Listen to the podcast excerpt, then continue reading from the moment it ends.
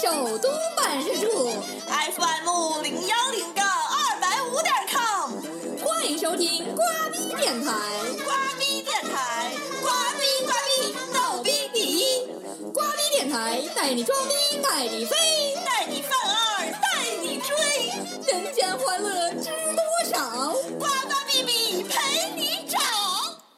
大家好，欢迎收听新的一期瓜逼电台，我是主持人呱呱。我是 B B，就非常非常的抱歉，我们特别长时间没有和大家见面，对，真的是好久不见，但是我们的电台并没有黄，是我们电台不会黄的，我们就是就我最们是近有毅力的孩子。 我们就是最近出了一些私人的事儿，导致我们两个久对久无法相见，对对对对对，最或者近是没有心情录电台。是最近私人的事情可能稍微多一些，对，嗯是是，反正就是做这种事情吧，这肯定是我们高兴就我们哎来呀，我们对教练就不高兴呀。 我们情绪不对的时候就不能录。 对，就我们这种大腕儿都是这样的。 哎，你说的非常好，行，呃，那个，那我们就进入今天的主题吧。 对，其实之前的瓜主播在九月份的时候，当时想录一期开学，但是因为种种的原因没有录成，所以我们就拖到了国庆。就是我希望等你们就是呃春季开学的时候，我们得春节开的话就十四五。 对对对对，春打六九头。好，那就由瓜主播来宣布一下这期的主题。好，那我们本期节目的主题就是我的祖国。我的家。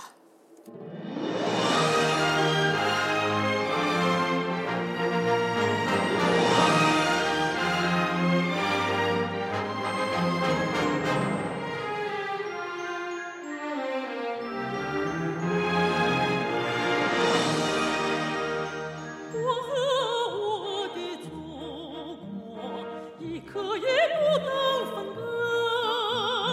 无论我走到哪里，都流出一首赞歌。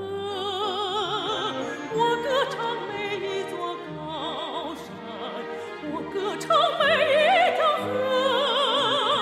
袅袅炊烟，小小村落，路上一道辙。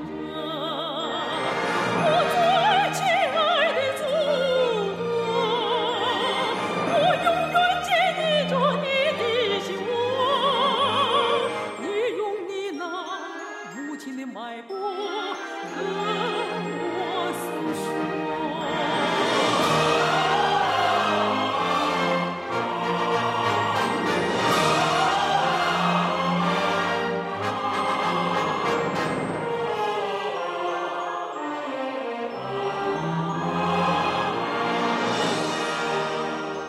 伴随着这威武雄壮而又激昂的开场曲，新的一期瓜皮电台和大家正式开始聊，对，就是那个刚开始的时候，B B 来我家哈，然后对来我们工作室， 对对对，来工作室， 对，然后说那个要录这一期，然后我说开始说有什么好录的呀，然后 B B 就说。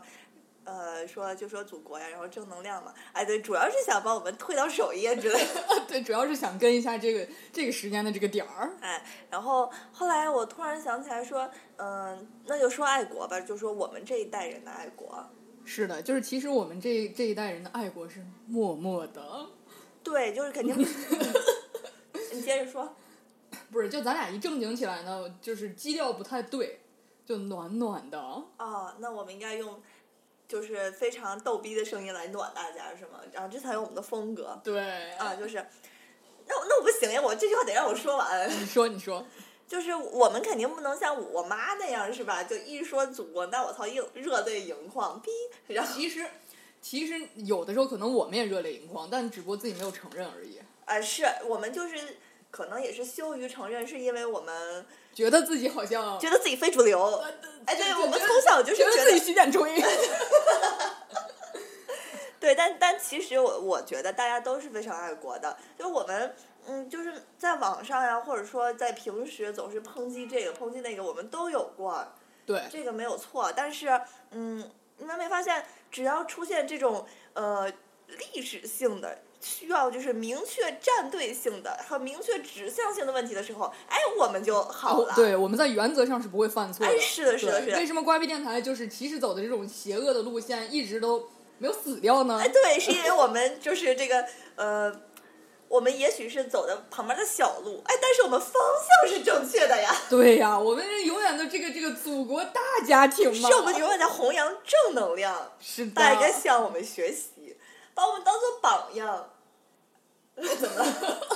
秘密特别特别呆萌、特别傻的看着我，就说：“我怎么能当榜样呢？”比比，其实你可以的我觉得我真的可以，啊！就是就我觉得就是从小从小当时胸带呃不是那个脖子上系着那条红领巾的时候，哎，对，这嗯就是咱们从红领巾开始说吧。对，从红领巾开始说吧。这红领巾这故事也太长，大家都知道这红领巾是怎么做成的吗？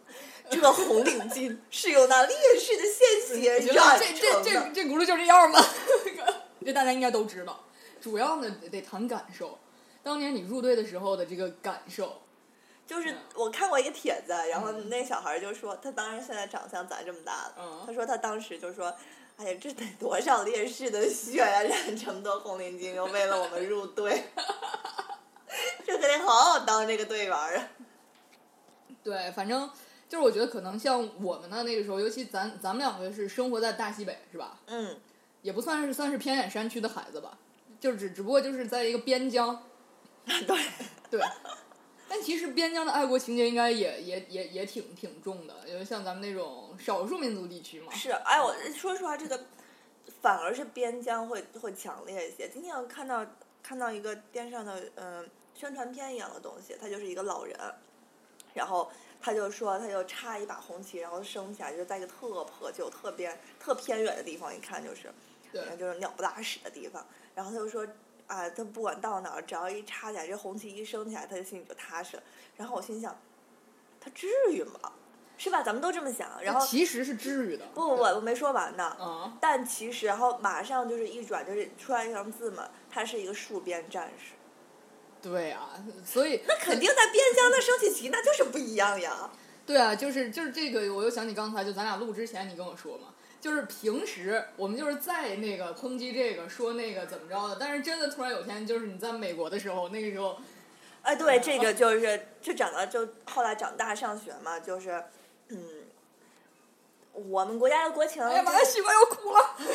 这个经济状况啊，大家都知道，我们是发展中国家，毕竟不能和发发达国家比。那发达国家有啥坏毛病呢？他喜欢他喜欢对比啊，是不是？他就喜欢抨击人，美国不就喜欢干这个吗？嗯啊，然后那个，所以在在上课的时候，就老师总是说，哎，你们中国怎么怎么样，你们中国怎么样？然后我们一堆学生就会特别什么叫地你喜们欢中国怎么怎么样？就是难道你们一屋子都是中国人？不是不是，他就会聊到比如说 developing country 的时候，他他就会就聊起来中国嘛，然后肯定有几个中国学生呀，那这是肯定的，哦咱们人口那么重大，然后他就会就说，哎，你们中国怎么回事儿？就会就点名就会跟我们这么说，那大家肯定就特别不爽呀。对啊，？然后然后我们肯定就是，呃哪怕吵不过，那也得吵一吵呀，是不是 对然后会不爽一阵子，嗯然后平时大家就会问，哎，你们中国是不是呃，哎特别落后呀，或者怎么怎么回事儿呀？都会特别严肃并且严厉的抨击回 去。是就是其实其实所以所以在这种这种情况下，我记得我小的时候上小学的时候，嗯，有一次那个课文里面学那个地道战， 啊，对，然后我姥姥呢，她就是那个河北任丘人，嗯，当时地道战就是在河北那块儿兴起的嘛。然后我跟我哥就去采访我姥姥，啊，对，就说姥姥呀，当时那个地道战是咋回事儿呢？ 不对不对，以以你哥的这个，这个这个，在我心哦中的声形音象， 对对，你哥的是姥姥。那个地道战， 我都学不来。你知道不，关键是你得只要学那个劲儿就行。姥姥，我想采访您一下，当年那个地道战的时候，您参与了吗？ 为什么呀？ 明天还有求于人家呢，今天在那黑人家。也没有，就是当时就是我姥姥，其实说的时候挺轻描淡写的，但是就是我越长大越想起我姥姥当时说那段儿的时候，你就热泪盈眶了没有，就是感触比较深。啊！就是因为因为这种东西，可能对于咱们来说是一段历史，是一段故事，但是对我姥来说这是生活。是是回忆对，然后就是那时候我姥说她也小，啊就是她哥呀或者什么她叔呀怎么着的，当时说日本鬼子来了，然后就挖地道，啊然后就所有一一个村儿的男的都去挖地道，就是人扛一小铁锹，然后抓抓抓就去挖地道。第一道战嘿，对对对，就第一道战。然后说当当时呢，就是大家也没有什么这个，就是就是一种保卫家园，就是这个就是觉得哎，我老婆孩子不能死，我我嗯我我们得活着，就是这种心态，然后就都去挖这个地道。说当时呢，妇 所以女挖的特别漂亮。妇女就跟家做饭，然后这个这壮丁就在外面挖地道，然后说他们就是到什么程度，就是端着饭碗，然后就吃着吃着饭就睡着了。哦，对，这就是一种保家卫国的心嘛。对，其实其实要说现在要升升上升到一个高度，保家卫国的心，但其实这就是为什么我我们说我的祖国我的家，那大家其实是都是基于一种可能对家人的保护，然后对一些这种内心小家的一种责任而上升到一个上升到对国家的一种责任。对我就是我我认为啊，当然人家可能也是真的就是呃为了祖国或者怎么样的。我觉得在大家的第一意识在遇见这种事儿的时候，那肯定就先先得保护我的家人，对，对吧然后这个情感在放大。对，就变成了我我得保护我的家园。对对对对对。哦哎，一说起来咱们又变沉重了。 呃，所以如果说如果说没有当年毛主席在天安门城楼上的那一下，中华人民共和国今天成立了，怎么样？对，所以也就没有我们现在了。啊，是。然后我们现在生活的是很幸福了。对啊，呃就，比起当年，比起就是自己爸妈小时候，那是非常幸福了。因为刚才地理其实一说，就说咱们今天聊祖国，我就说啊什么改革开放嘛， 赶开放咱没赶上，发不了财了。这不是发财的问题，就是正是因为改革开放的春风，是吧？才让我对们现在能在这儿录电台，不然咱又朝鲜了，是不是？啊，是是是是是，啊对，春风还是吹到了我们的。啊，春风拂面嘛，那个是非常动人的。对对对，所以所以那我们现在就是说，呃，以瓜皮电台的风格，我们不能按照常规的路路线这么走下去。我们已经把这个祖国的这个基本上在我们心中的呃，分量，然后啊重要性就点到为止吧。哎，对，所以我们还是主要是说我的家，我们我们的生活，就这个十一带给我们什么？对，嗯，嗯，哎呀，其实我在想， 这段一会儿可以掐。 呃，没事儿，就是你说就好了嘛。对你你你愿意说就说，不愿意说就这轱辘就掐。要不算了 吧。 好吧，那行，那我们就是，那我们可以捋一下历年的十一。嗯，好，嗯，我印象中这个十一有小长假，应该是一九九七年开始的。我印象中不是九六年就是九七年，我不知道，反正我感觉我小时候没有过这么长的假，反正没有什么概念。那时候是三天，不是七天。啊、对，那是不是啥？是高中改七天的，还是初中改七天？想不起来了。反正就是我为什么对这个的第一年的十一印象比较深刻呢？因为我是一个爱国的人呀、啊，你们全家一起干嘛了？ 没有，是那年呢，我大姨还有我妈领着我跟我哥，来看天安门那个升旗仪式就就领我俩来北京了。啊！你看，我猜就是。就是你小的时候，就是你小时候有没有对伟大祖国的这个什么首天安门，都我北当然京？有。我跟你说对，， 就是那种美好的向往。我小时候参加那个夏令夏令营来北京嘛，然后就是早上去观看那个升旗仪式，我操，我那特哭了小是呀吗，当然哭了，我热泪盈眶啊！我特别爱国，好吗？我现在我还热泪盈眶呢。 我爸上礼拜还好像还看升旗去了。 就是就是包括就是那个奥运会的时候，就是国旗一升起来，那感受立刻就不一样了。对，就其实其实就是我们小的时候，慢慢的对这个就是比如说升旗这个仪式，就你第一次参加这个升旗仪式的时候，可能会热泪盈眶，然后慢慢的可能突然麻木了，尤其是随着这个年龄的增增长，然后你的青春期什么什么什么的，我觉得可能这个感受就不太一样。后来后来我记得我上高中之后，然后就是每天我当时那个学校的这个仪式，就后来就是印在心里，它不是就就其实不是一种仪式。你们干嘛就升旗吗？嗯，那个学就是我那个学校，它是有这个传统，就是每天都升旗，而且就是这个这个是非常隆重、非常严肃的一件事儿。就每天大家在底下看着吗？还是说？不是不是，就是它会就是有一个点儿，固定的时间点儿，然后在升旗之前都会说一段话，这段话我现在都能背下来，但是我也不不背了， 就是会说一段一段话。就是当我们听到这段话的时候，就会非常自觉的，就是放掉手里所有的事儿，然后站起来，朝国旗的方向望去。就是如果要这么说的话，就觉得挺神，就是就就挺形式的吧。哦但是我真的嗯在那个环境里不是这样的。我哦好像我们也有，但是我觉得这个是正确的。为什么呢？就是我们要向国旗行注目礼。就其实咱们当时到了那个初中的时候，就因为入团了嘛，入团以后就不是少先队员了，嗯然后就不能不能敬礼了。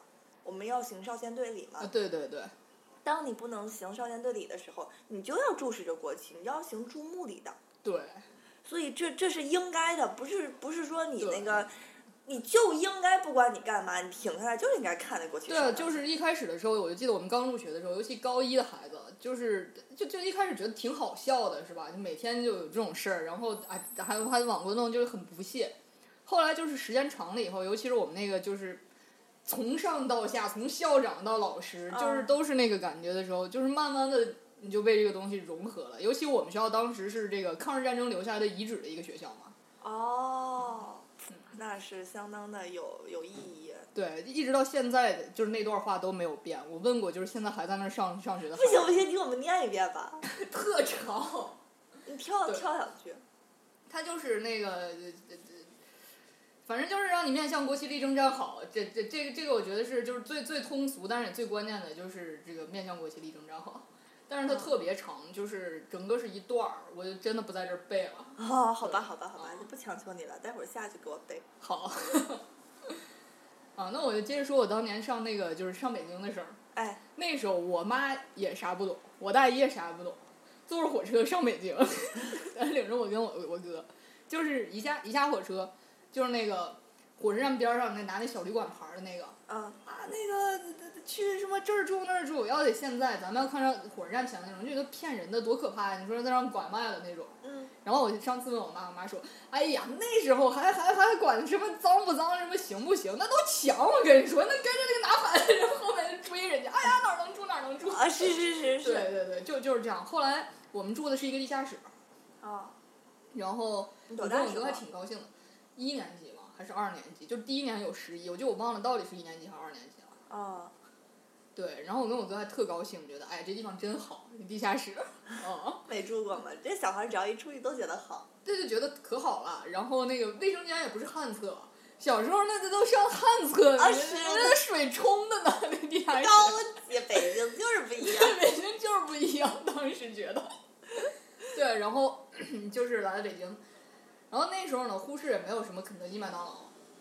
对，没有。对，当时还觉得，哎呦，这什么东西啊，是吧？就是有肯德基、麦当劳。哎呀，当嗯时乔宁宁啊，她她爸她妈来北带她来北京，然后因为我爸我妈我们家穷嘛，肯定不会带我去麦当劳，然后他们家人带她去了麦当劳，然后就各种合影留念嘛，肯定是然后跟麦当劳叔叔可亲热了，然后然后带回去一个拼图汉堡，就立体拼图。哎呦一个汉堡，啊！我我就每次去他家，如果那个就总是看着拼那不拼好，拼图，你就我就我来就要气。 不是不是，那我没有，我我可善良了一个人，我嗯就喜欢，但是我又肯定不会跟人要嘛。 啊！但我老住他们家，所以我就就早晚玩儿，早晚玩儿， 从早玩到晚儿，就是只要自由就玩儿，不管我多大了。后来后来去年的家的时候，已经有上上初中、高中的时候，还在玩那个，对我去他家还在玩儿，因为永远在沙发上放着 呢，永远在那儿放着，不知道为啥没人扔，他们家也没买过什么其他玩具，就可爱玩儿那个东对，西。就是可能就是咱们这个情节，就是这个。有一天我我有一个同事，然后问我说：“你知道琪琪吗？”我问你你知道琪琪吗？我不知道你看你也不知道吧？他说琪琪就是肯德基的那个鸡呀、哦，我说我们那儿以前没有 肯德基。他说你怎么连琪琪都不知道呢？我说就是真的不知道。对对，就是当年当年肯德基的一个吉祥物。哦，是好像有只鸡来着，但肯德基在在呼市开的第一家，知道是在哪儿吗？民族商场，是，是相当火爆哎，那那那锣鼓喧天、红旗招展的那天， 平时根本排不上队，就特别可怕。对，就真的吃很那可一怕。顿就跟现在吃顿就是三百块钱大餐一样的那种感觉。对对对，就可能对于咱们来说，就是对对对对这些新鲜事物，在当年就是觉得新鲜事物，其实在我们心里面就是一种国力的这个，也是一种象征吧。那是肯定。哎，说起肯德基啊，我真是有太多话想说了。就说起还有还有麦当劳嘛，是因为说，嗯，咱们现在吃顿麦当劳就是，呃，你以吃饱为前提，不是说你吃多花样，当然那玩意儿也没什么花样啊，就大概就是二十块钱能下来吧。啊、然后，对于咱们现在来说，觉得很便宜的一顿饭了。对，但是当年好贵啊！但是其实他这么多年没怎么涨过价，我感觉啊，对对对对对，是这样的，当年就这个价，我觉得。是啊。然后，然后当时上初中的时候嘛，然后那个我二舅谈了个女朋友，然后我们带着我们带着我出去吃饭，然后就吃完饭以后就要去那个什么去补课，所以就吃顿快的，就选麦当呃选了肯德基嘛。但其实那个时候肯德基还是一个就是高标准的一个一个地方，就是属于比较高档的地方。啊，对，就就因为带着我嘛，所以带我去了。然后那个那个姐姐就说，她说，嗯，他们当时在哪哪上学的时候，嗯然后每天就是，呃，中午吃饭就是来肯德基吃个汉堡，啊，然后我当时就觉得真有钱，每天一个汉堡，那得多潇洒的日子啊！对，但其实那个姐姐像咱们现在一样，她就说：“哎，我去，每天吃一个汉堡， 哎呀，那那那真的挺有钱的，那个时候每天吃一个汉堡，这真的是真的是。对，肯德基真到现在没涨过价啊，就在那个年代嘛，啊，哎那个时候吃顿老贵了，对啊，跟我妈俩人吃顿，因为因为很长时间不吃嘛，然后吃顿点一大堆，一顿能吃一百，两个人。那我接着往下说，我刚才那个在在北京的那轱辘还没说完，还又让我打断了，我这人怎么干这种事儿？ 没有，就是呃，为什么刚才就说到麦当劳？因为可能那就是就是来了嘛，然后我大姨跟我妈就觉得，哎，那就那领孩子吃一下，尝试一下，是吧？怎么着的？然后我跟我哥就喝那可乐，那嗯小孩儿本来就憋不住尿，你知道吧？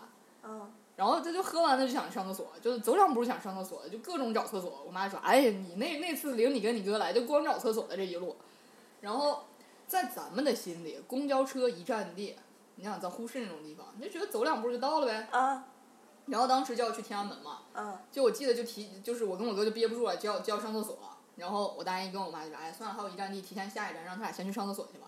然后上完厕所，哎，走吧，我们咱们走着去天安门。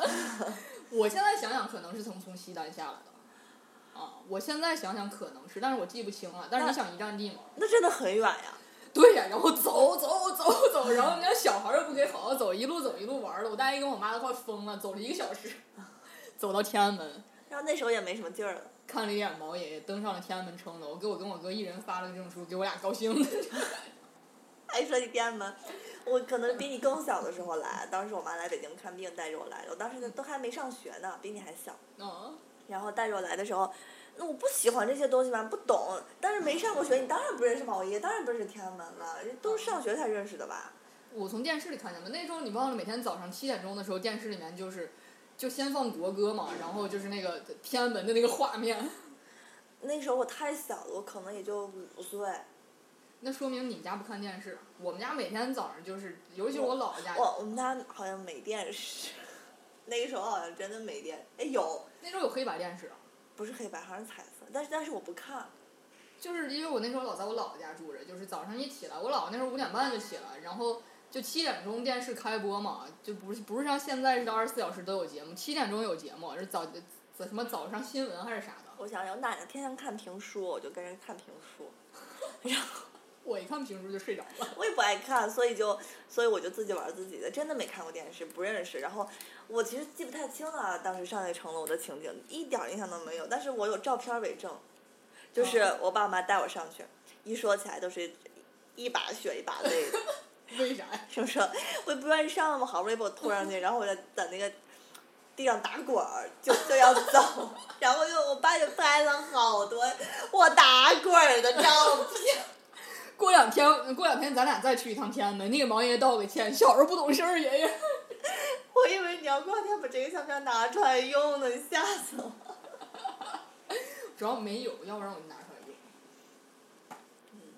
然后这第我还对看过升旗，但是刚才也讲了，就是三年级、二年级夏令营的时候，我当时小学也来过一次北京的冬令营，哦，冬天有啥玩儿的呀？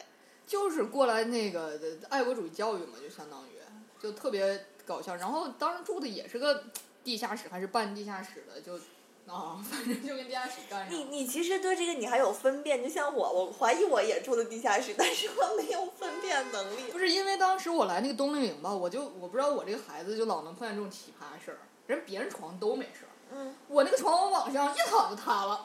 我去，然后就小孩儿嘛就觉得，哎呦，我这好像破坏工作了似的，我一躺就瘫了，让我飞翔咋整？ 我就跟我哥，当时也有我哥，我们两个出去找砖头，你知道吧？因为那个腿儿，那床腿儿它断了。哦，就拿砖头把那床腿儿垫起来，然后又不敢再睡那床了，怕又又断了。然后我跟另外一个小朋友，我就挤得一个睡了。啊，我以为你跟你哥睡的呢。我哥人家在男生宿舍，嗯。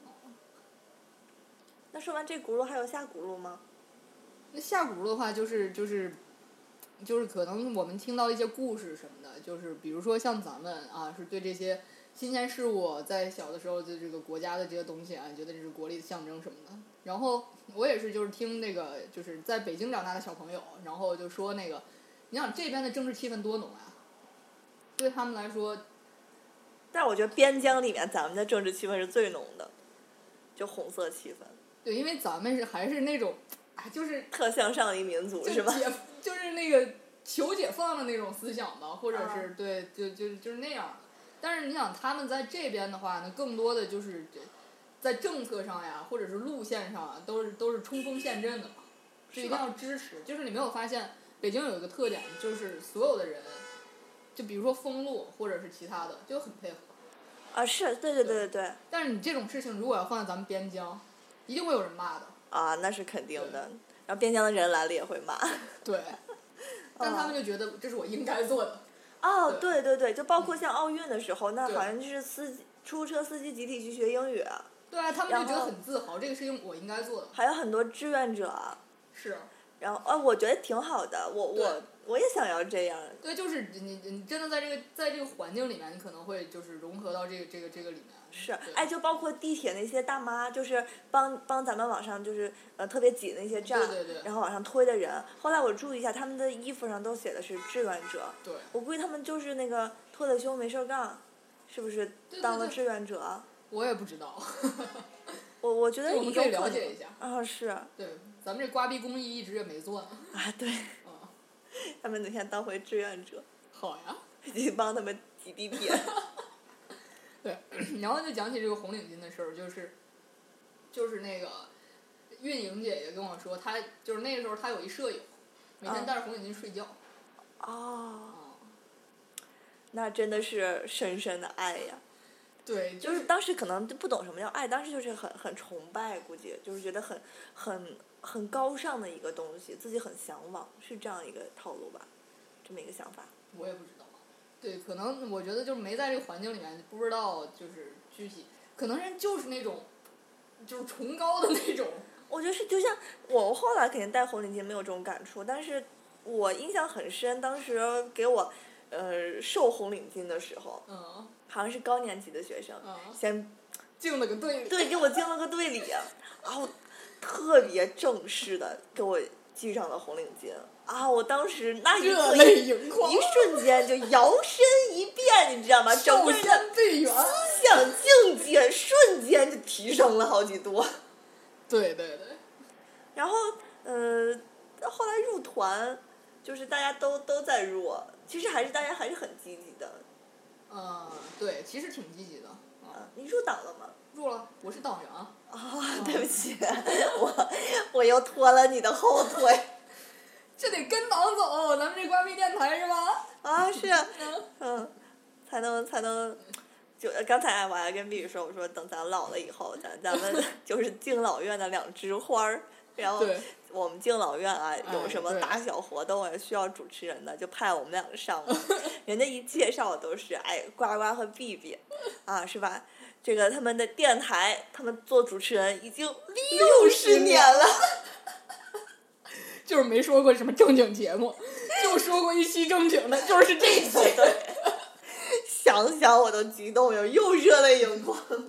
嗯，对，嗯，就是其实呃这么说来说去还是挺正能量的啊。我们还是说点邪的吧，嗯就是我的家，我的家，就是我觉得这个比较邪性的，可能就是小的时候，比如说看爸爸看这什么新闻联播呀，就比如说奶奶看评书啊之类的，就这一类，那时候在自己心里面的这个这个这个感触，就就我有段时间就不能理解我爸看新闻，就小孩儿有段时间就特别讨厌看新闻，我有这么一段儿。我到现在还讨厌新闻联播，就是就是肯定的呀，因为很枯燥。就其实我觉得，就是现在我觉得还好，因为他会说一些政策，可能因为跟工作有关吧，就是还哦挺关注的。呃，对是现在都越来越关注政策了，对，我们会有长一些大了政嘛策。，嗯对。小时候肯定不喜欢啊！那新联播什么鬼啊？唯一好就天天盼着新联播演完七点半哎演完了，呃，演演动完画有动画片片儿，儿。 对，然后就是那个新闻联播的来也预示着大风车的结束。是，嗯，不是大风车的结束预示着新南波的来临。啊那其实呢，就是把国家说成这个样子之后，我们其实最想说的呢，还是我我们们自自己的的小家，对，那我们身边有一个非常熟悉的人，一个非常亲密的人就要结婚了。对，然后伴随着这个慷慨激昂的音乐呢，我们送出我们的祝福。我们祝他百年好合，永结同心，白头偕老。早生贵子。好，真的就是这个，他的这个婚姻呢，就是又又给我们身边的增添了特别多的这个美好。就是是希望带来正能量吧，对，就是其实肯定是会有正能量的，嗯，就是告诉大家，嗯，预示着可能我们马上要迎接一场这样激情燃烧的婚礼。对要知和接下来激情燃烧的岁月。对对对，就是不后面的日子肯定会越来越好的。然后呃，也希望他们的婚礼能够呃把这种快乐的气氛感染到其他人吧，然后能让呃收听节目的朋友们都能找到自己那个属于自己的一份爱情。然后对也祝我和 B B 能，呃，挂壁电台也是越来越激情燃烧。 是的，然后，呃，要不这期节目到这儿就结束了。对，就就是还是想说，呃，希望我们彼此呢，或者是我我们身边的所有朋友们都能呃，非常幸福。是对把把爱传递下去，爱自己，爱家人，爱家庭，爱国家。对，好，非 常好，这期节目非常的正对对能哦对量。对对，谢谢大家，谢谢大家。嗯，行，好，那那那最后，在最后的话，那就是呃，再给再送给大家一首歌吧， 行，叫《早点回家》，就是、哎哎对对对，就是希望大家还都是可以呃，就是在在外漂泊的人呢，趁趁十一的机对会回家看看父老乡亲，对，然后平时工作忙碌的呢，也想想一想自己的家人，然后就是多陪，伴一下。对对对，多陪伴一下对，嗯然后在在呃国在海外的游子们呢，也是找机会回来贡献一下祖国，为祖国的这个建设哎添砖加瓦，贡献自己的一份力量。对所以就是希望大家心系小家，啊、对，然后建设国家。哎是哎说的好，说的好，这个上升的好，这个高度非常好。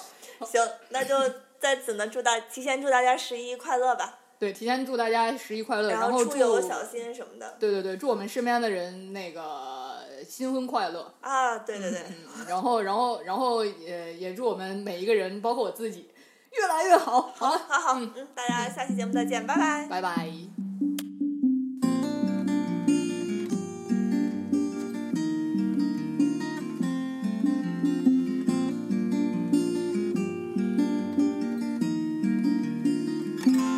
那是在被人们感觉遗弃的地方，大马路、矮平房，黄梅布满闹嚷嚷。生命很短，山中开满了果铺成养老枝桠，日子很长，只要是站在等孩子的窗，我们都是。一个人加上另一个人的长相，世界的墙从他们的手掌到我们的肩膀，流浪星光代替着那么多眼神对我说话，早点回家，早点回家呀。光溜溜，年大大，还替时光被原谅。牵绊绊，脸强强，白发靠我们心上。生命很长，美好或者悲伤，细数也数不完。日子很短，只要是陪在孩子的身旁，我们都是一个人敲响另一个人的成长。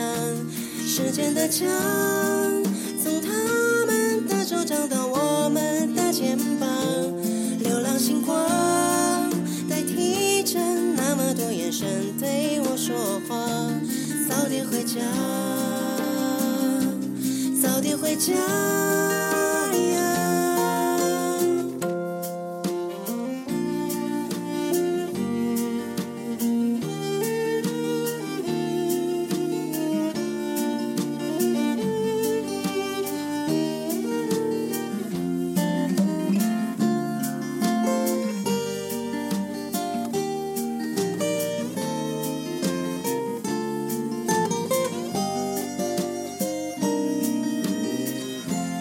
我们都是一个人加上另一个人的长相，时间的墙从他们的手掌到我们的肩膀，流浪星光代替着那么多眼神对我说话，早点回家，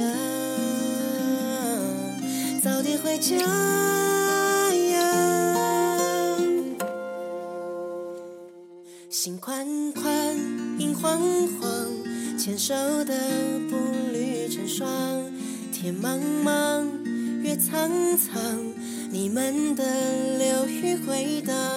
笑盈盈，声缓缓，镜头前的路暖暖，泥土中央，屋瓦顶上，升起太阳。